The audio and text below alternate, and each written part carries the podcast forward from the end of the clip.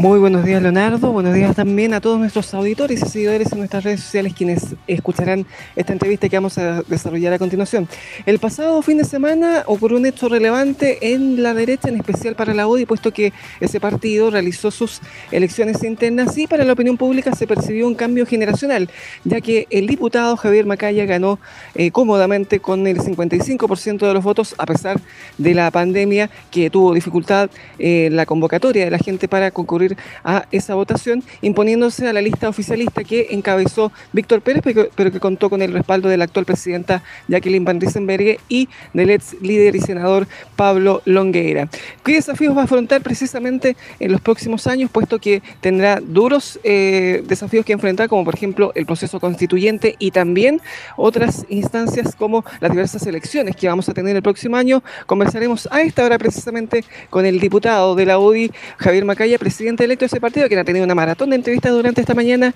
y vamos a conversar con él ahora en Radio Portales sobre esos desafíos. Diputado, muy buenos días y gracias por conversar con nosotros. Saludarlo. efectivamente, harta llamada y estamos tratando de atender a todas las radios, sobre todo que, que uno de los medios de comunicación más, el medio de comunicación más masivo y más importante. Le agradecemos a usted por el gesto que ha tenido con nosotros. Y bueno, ¿cómo han sido precisamente estas primeras horas como presidente de la OEA, al menos electo, y qué disposiciones ha tenido, pero también qué resistencia también ha encontrado? Bueno, fundamentalmente con, con disposición a ponernos a trabajar de inmediato. Se viene el año más desafiante para cualquier persona que esté en lo público, en lo político, se viene, estamos inmersos en un proceso constituyente, hay una cantidad impresionante de elecciones en los próximos meses. De hecho, solamente para que te hagas una idea, ¿eh? porque ayer lo conversaba ahí en la interna del partido, eh, tenemos que inscribir casi 2.500 candidatos en los distintos procesos electorales que están a la vuelta de la esquina, la constituyente, los concejales, los alcaldes, gobernadores regionales. Eh, es, una, es una pega bastante significativa, estamos dispuestos a asumirla con, con harta voluntad de diálogo, con unidad, creo que nuestro sector y, nuestro país en general, no solamente el, sector político que uno representa, sino que la clase política en general necesita más diálogo, más conversación, considerando el tiempo que estamos viviendo. Eh, y precisamente ha tenido conversaciones ya con su antecesora en el cargo, Jacqueline Van. Sí, nos juntamos ayer, nos vamos a volver a juntar hoy día, eh, estamos haciendo de buena manera todo lo que significa el proceso de cambio, de, de, de, lo que viene para adelante. Obviamente hacemos una nueva directiva, directiva no es de continuidad, tenemos que ver de qué manera también somos capaces de incorporar a personas que, que, somos del mismo partido. Obviamente es un proyecto distinto en términos de conducción, de estilo, de, cómo nos conectamos y, las prioridades que vamos a poner en los próximos meses, pero pero eso no significa que las personas que, estuvieron en la otra lista eh, o, pasen a jubilarse o algo así, o sea, muy por el contrario, creemos que acá todos tienen que sumarse, es muy importante para el proyecto que estamos comenzando. Leonardo. ¿Qué tal, eh, diputado? Buenos días. Bueno, eh, me imagino que ciertamente lo que busca la UDI en general es eh, ciertamente seguir aportando al país con todo lo que ha pasado durante este último tiempo. Sabemos que después del estallido social y, y la pandemia es muy complicado tener todavía un apoyo a la ciudadanía, que es lo más importante, sobre todo usted como diputado. ¿Cuáles son las propuestas que tiene usted para llevar a esta UDI a conectarse con la gente, porque ciertamente cuando uno busca a la UDI en redes sociales, cuando uno la busca en la realidad, en cada una de las personas que están representando en distintos sectores y roles de la sociedad, uno busca que el partido tenga esa identidad nuevamente con la gente, como lo decían en su momento, un partido popular, de hecho como es su lema, y acercado ojalá a la clase media. ¿Cómo se retoma este camino que a lo mejor para la ciudadanía lo siente distante de la UDI? Yo creo que primero hay que dejar de lado la caricatura y para mí dentro de las prioridades de, lo que vamos a hacer de aquí en adelante recuperar el prestigio de un partido que sí es capaz de influir y que a pesar de las caricaturas, de ser un partido ultra, que se opone a los cambios, que no es capaz de conectarse con el Chile del siglo XXI, con las nuevas preguntas que tiene Chile, yo lo transmito simplemente particular y, particularmente lo que ocurre en regiones con nuestro partido, con concejales, con dirigentes, con personas que están muy fuera de la lógica política ideológica de lo que ocurre en el Parlamento, de la polarización que se vive ahí. Sin ir más lejos, te lo comento, caso Valparaíso, un dirigente concejal de muchos años, con un trabajo eh, quizás con alguna reserva en un comienzo, profesional, como es el caso de Carlos Banen, la persona que está conectada con el trabajo en los cerros, con la zona del Valparaíso ciudadano, no tanto con la lógica de, los temas políticos que se viven a diario y con los que uno puede relacionar a la UDI. Y bueno, y ahí está, él es el candidato designado ahora por una primaria, no designado, que fue elegido por la gente en una elección primaria. Y, y a mí me parece que ese es el reflejo de lo que tenemos que hacer, una persona conectada con los temas del siglo XXI, joven, eh, que si tú le preguntas, yo te aseguro que no es ultraconservador, no una persona que se quiera oponer a los cambios que está empujando Chile, sí quiere poner ideas, eh, y particularmente lo pongo en el ejemplo particular del puerto de Valparaíso, en un lugar donde, donde ha ocurrido un puerto que ha sufrido mucho en términos de calidad de vida, urbanismo, los problemas que se han tenido en la municipalidad. Yo no voy a profundizar en esta entrevista sobre eso, pero, pero claramente que hay un profesional joven con voluntad de, poner su disposición aquello y, y, y, eso se replica a lo largo de todo Chile, con alcaldes, con concejales, con dirigentes, con personas que son independientes pero nos aportan con ideas y yo, yo espero que eso se pueda ir reflejando fuertemente en los próximos en los próximos meses en el sello que queremos darle a la gestión que estamos empezando a encabezar. O sea que eh, derechamente podríamos hablar ya de que se, se, acaba un término que se ocupó mucho tiempo en la UDI, esto de los coroneles. Se acaba ya esa época de los coroneles y empieza a reformarse un poco sin perder obviamente el rumbo de la UDI. Empieza una nueva eh, una nueva época sin lugar a dudas. De hecho, las personas que tú me mencionas, de hecho, salvo Juan Antonio Coloma, que sigue siendo senador del partido, eh, no están en la política activa, a todos les tenemos un cariño y un respeto gigantesco, pero claramente hay, hay, un cambio de época, y hay un cambio de época que tiene que sintonizar con un Chile que también cambió, con un Chile que tiene nuevas preguntas y que nosotros tenemos que ser capaces de, de, entregar las respuestas, y no solamente la UNI, sino que en general la clase política no ha a la altura de entregar las respuestas. Nosotros vivimos en el puerto de Valparaíso en una permanente polarización, crispación, pelea. Eh, pucha, yo creo que Chile está mucho más proclive que nos ponga, y, la exigencia que tiene Chile respecto a su clase política es que se pongan de acuerdo. Yo creo que eso es lo que necesitamos ahora y yo espero aportar no solamente en mi partido y en mi sector, sino que también en los puentes que se han cortado con otros sectores políticos para ir construyendo acuerdos en nuestro país. Mm. Eh, en la campaña para llegar a la presidencia de su partido me llamó la atención un detalle, eh, una pieza gráfica, que Chile les cambió las preguntas hacia ustedes, por lo menos hacia su colectividad de partida. ¿Qué preguntas van a responder ustedes en esta nueva gestión que van a realizar? Y también eh, está preparado su partido para enfrentar esos desafíos más allá de lo electoral que lo que dije al inicio.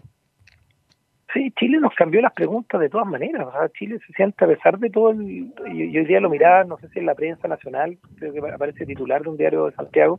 que los indicadores de desarrollo humano hoy día de Chile están en un número 43 a nivel mundial y punteando en Latinoamérica.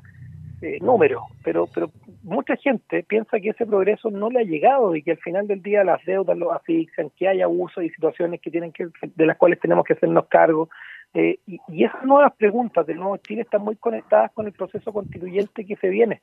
están muy conectadas con múltiples causas, con la, ciudadanía hoy no se mueve por por una por una cuestión de ser de izquierda, derecha, y si soy de derecha voy a la U, y si soy de izquierda me voy, no sé, amplio el Partido Comunista. La ciudadanía hoy día se mueve por liderazgo, o sea, por si no nos entiende,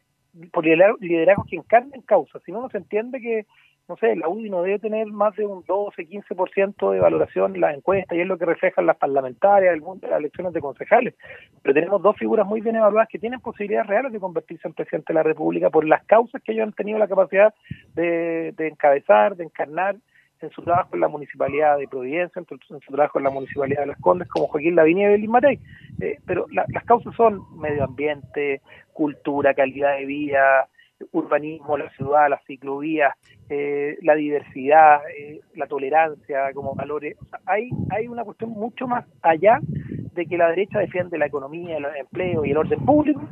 y la izquierda está pidiendo más derechos sociales. Yo creo que la ciudadanía ya se está moviendo por otras, por otros factores y saliendo del viaje tradicional de la izquierda y la derecha. Y me parece que, que, en eso tenemos que empatizar y queremos proyectarlo como el liderazgo que estamos em, empezando a encabezar en el partido. En este proceso constituyente que ya está en marcha, eh, ustedes como partido, ¿qué principios, qué fundamentos van a defender precisamente en la redacción de la futura Carta Nacional? Escucha, hay mucho, pues yo de la actual constitución y espero que no hayan grandes discrepancias de entender de que en Chile tiene que haber separación de poderes del Estado, un, un banco central independiente, independiente y autónomo, eh, una iniciativa, y este es un gran tema, una iniciativa exclusiva del presidente de la República eh, en materia de gasto público y que no sea el Parlamento el que fije el gasto público con, la, con las pulsiones políticas del, Congreso. Eh, pero si tú me preguntas a grandes rasgos, en, lo macro, en lo que empezamos a conversar en esta entrevista, creo que la gran discusión eh, en el Parlamento va a estar dada por eh, la provisión de, bienes públicos. si hay monopolio estatal o no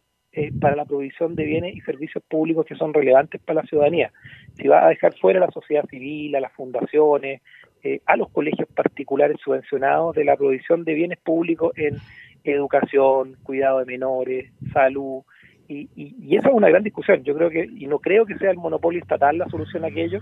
yo, y eso lo enlazo directamente con una necesaria y urgente reforma y modernización del Estado de Chile, con compromisos de gestión, que la ciudadanía percibe que cuando va a un servicio público, le hace un hospital con sus listas de espera, le hace el registro civil con sus filas largas de espera, incluso, y, hablo de, servicios que son provistos hoy día en una mixtura privada también, por ejemplo, una notaría con una fila. yo creo que el Estado tiene que estar al servicio de la persona humana y no al revés. Yo creo que eso, esa es una discusión de fondo que subyace la, la constituyente y la discusión que se viene. Yo espero que, que y creo, no, no tanto espero, pero creo que va a ser la gran discusión que se va a dar en la constituyente que tiene que ver con la provisión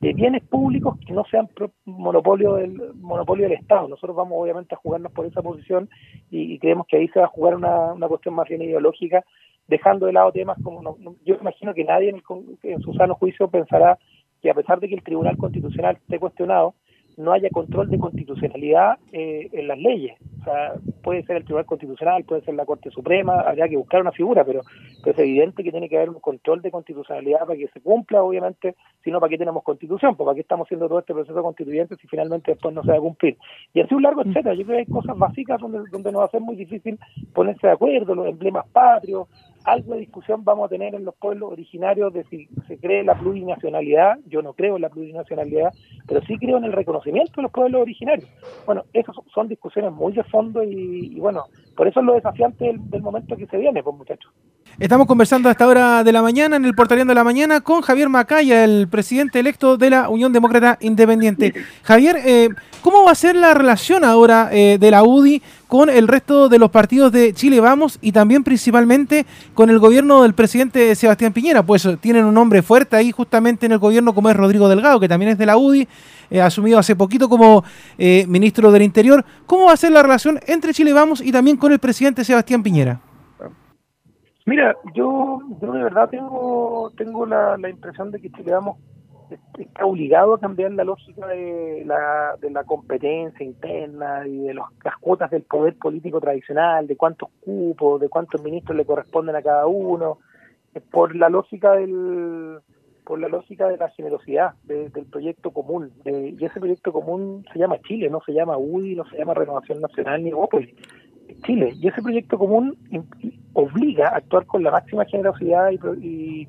promoción de los acuerdos. Yo eso es lo que estoy esperando de parte de, nuestra coalición y en nuestra relación con el gobierno también actuar. Sería un oportunismo importante que un nuevo presidente de la UDI parte una relación con el gobierno planteándose, ahora que el gobierno está con bajos niveles de aprobación, plantándose como una como un partido que se va por el lado, que no, no es un partido de gobierno. A eso no corresponde. Me parece que tenemos que colaborar para que este país, en el momento histórico que estamos viviendo, pueda salir adelante. Eh, precisamente sobre la estabilidad del gobierno, eh, usted, eh, ¿qué van ¿ustedes qué van a hacer como partido para ayudarlo a que de alguna otra forma continúe gobernando, puesto que hay varios sectores políticos que ya han dicho que este gobierno ya terminó, que ya no gobierna y que incluso hasta están pidiendo su renuncia? ¿Ustedes cómo piensan ayudarlo para que al menos pueda terminar su periodo sin mayores dificultades? Que a ver, yo, yo no tengo ninguna duda que en la agenda de la, de la izquierda más, más intransigente, el, el, el, el hecho de que el gobierno pueda salir derrocado o termine su mandato por la vía de la fuerza ha sido siempre parte de su agenda. De hecho, lo dijeron esta semana en su consejo, de la semana pasada en su consejo programático del Partido Comunista. Eh, y en eso yo no tengo ninguna duda de que el gobierno tiene que dar gobernabilidad a los procesos democráticos que vienen este año, dar, administrarlos de manera correcta. Las pulsiones de la sociedad, como nunca antes en la historia de Chile, eh, la respuesta que se ha dado eh, es democracia, no es autoritarismo, es la fuerza de un lápiz y un papel, no la fuerza de una barricada o la violencia. Eh, es, democracia, tenemos más procesos electorales que nunca antes en la historia de Chile en un año. Y por lo mismo tenemos que ser capaces de canalizar todas las funciones, toda la, la inquietud ciudadana eh, en esto, en, la respuesta democrática. Yo creo que el gobierno tiene que administrar de buena forma eso y obviamente que, las credenciales no democráticas que han quedado mostradas del Partido Comunista y de la oposición más extrema, que dice lo que tú señalas, que el gobierno no termine su mandato y,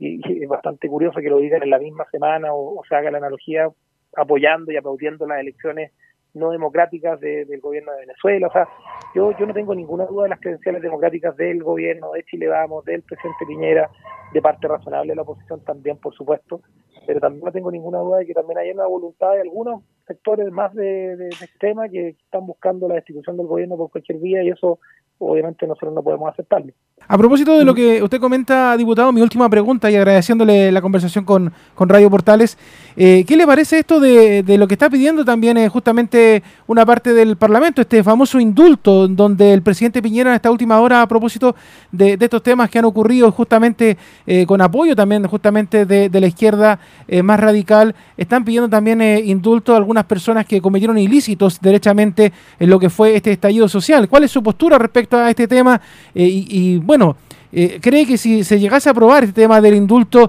eh, se flexibilizarían muchas cosas? Se, sería un poco al lote, como dicen algunas personas, este tema de que cualquier persona puede salir a protestar en cualquier ciudad y hacer lo que quiere y quedar impune. ¿Le parece que sea así? ¿Cuál es su postura respecto a este tema?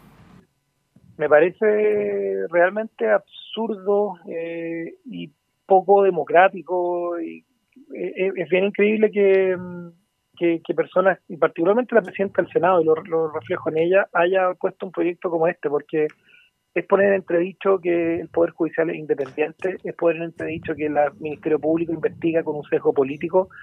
Eh, es de verdad una señal muy, muy, muy incorrecta a la ciudadanía. Yo valoro mucho que el presidente de la República ayer haya anunciado que va a vetar este proyecto de ley en caso de que salga adelante, de que la propia Corte Suprema haya señalado que ellos no, que en Chile no hay presos políticos, que ellos no juzgan a las personas por razones ideológicas o políticas, y el propio Ministerio Público haya hecho lo propio y que, no sé, John Corbyn con este proyecto de ley, ustedes conocen a John Corbyn, saldría libre después de los balazos que disparó en Reñaca, o sea, es, es, es realmente absurdo, me parece que demuestra de nuevo las credenciales poco democráticas de sectores de más ultra izquierda que están presentes en el Parlamento, que es una realidad, hay que hacerse cargo, pero obviamente hay que combatirlo con, con, con, la, con las ideas, con la fuerza de lo, de, lo, de lo que es la realidad. Esto es un proyecto que, que no respeta la independencia del Poder Judicial y la, y la, y la necesaria convivencia cívica eh, y de control de orden público que se tiene que tener en un país que, que ha pasado también todas las situaciones que, que hemos vivido en el último año.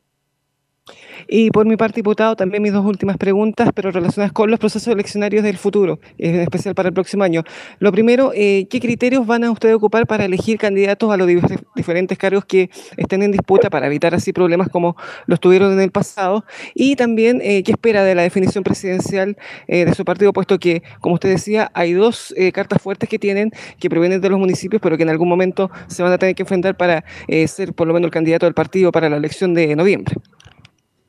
Toda la democracia que sea necesaria, eh, toda la transparencia y reglas del juego claras para todos quienes quieran participar. A mí me gustó mucho, a pesar de que se reclama que no participó toda la gente que se esperaba en los procesos de primaria.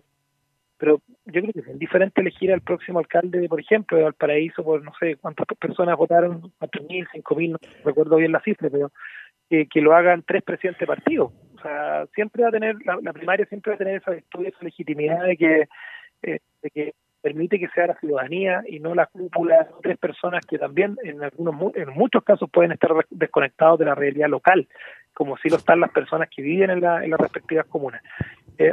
en eso yo, yo considero una virtud además, y me paso al escenario presidencial, un bonito dilema, un bonito problema el que tiene la UDI de tener dos candidatos muy bien perfilados para la presidencial como son el Mateo Joaquín Lavín y lo vamos a resolver conversándolo con ambos, dándole máxima garantía a ambos de que puedan competir, proyectarse, perfilarse y, y, no descartar ningún mecanismo para la definición. Es una gran primaria abierta con los demás partidos de Chile, damos parte de las opciones que,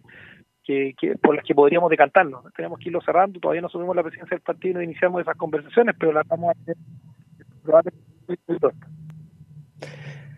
muy bien, acabamos de conversar con el, con el presidente electo de la UDI, Javier Macaya, a quien lo dejamos justo en el tiempo preciso para que vaya eh, a la sesión correspondiente de la Cámara de Diputados. Así que le agradecemos a usted por conversar con nosotros en Radio Portales esta mañana, diputado. Muchas gracias, un abrazo. Chao. Muy buenos días.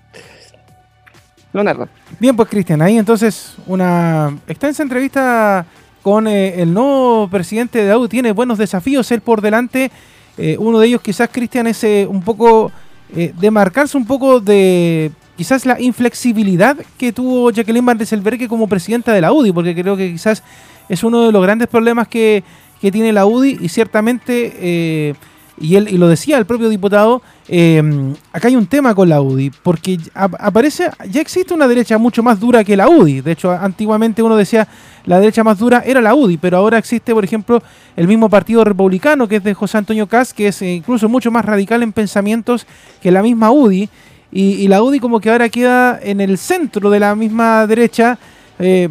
eh, entre las ideas que tiene Renovación Nacional y Evópolis, y por el otro lado ya la ultraderecha con José Antonio Casa, así que tiene buenos desafíos e importantes también, y bueno, como él bien lo decía también, el tema de elegir un candidato,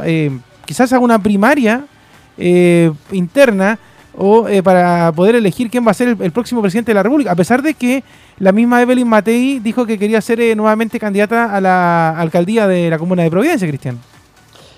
Sí, va a tener bastantes desafíos que enfrentar este nuevo personaje político porque eh, lógicamente eh, va a tener que impulsar diferentes disputas, pero también ordenar la casa, como podríamos decir, ya que eh, tiene que considerar estas opciones presidenciales, qué influencia van a tener ellos, que esas definiciones también se desarrollen en una concordancia armoniosa para que al menos cuando gane algún candidato o candidata en este caso,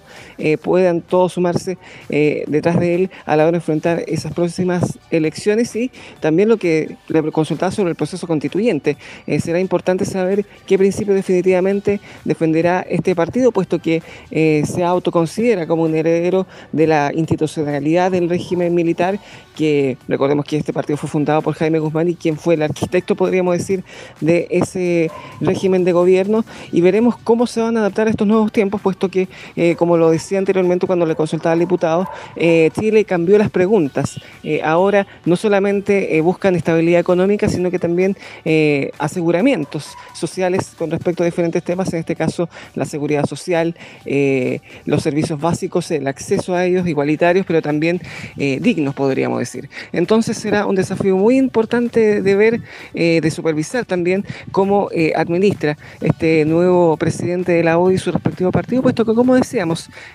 vendrán tiempos desafiantes, durísimos, con varias elecciones, pero también se está configurando un nuevo país, quieran o no, les guste o no algunos sectores, pero por lo menos veremos cuál va a ser la, eh, la impronta que va a tener este liderazgo, que al menos es nuevo, porque no pertenece a ese grupo que fue cercano a Jaime Guzmán y eh, o incluso tampoco tiene fotos con Augusto Pinochet en su momento. Entonces será interesante saber eh, cómo van a administrar esta nueva colectividad, sobre todo en estos exigentes tiempos que la ciudadanía ha impuesto para poder de alguna otra forma mejorar el futuro del país, que para muchos por criterios económicos se les ve muy nublado, pero al menos tienen esa certeza asegurarlos para los próximos tiempos, podríamos decir.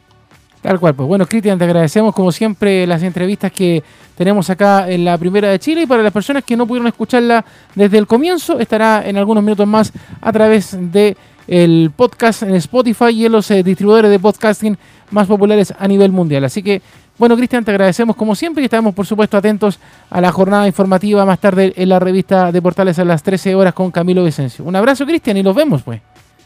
Así es, estaremos atentos a las noticias que se van a desarrollar hoy día, porque aunque es un cliché decirlo el periodismo, es una jornada bastante noticiosa para lo que se viene y también en los próximos días, al menos antes que termine el año, también tendremos más entrevistados. Muy buenos días. Buenos días.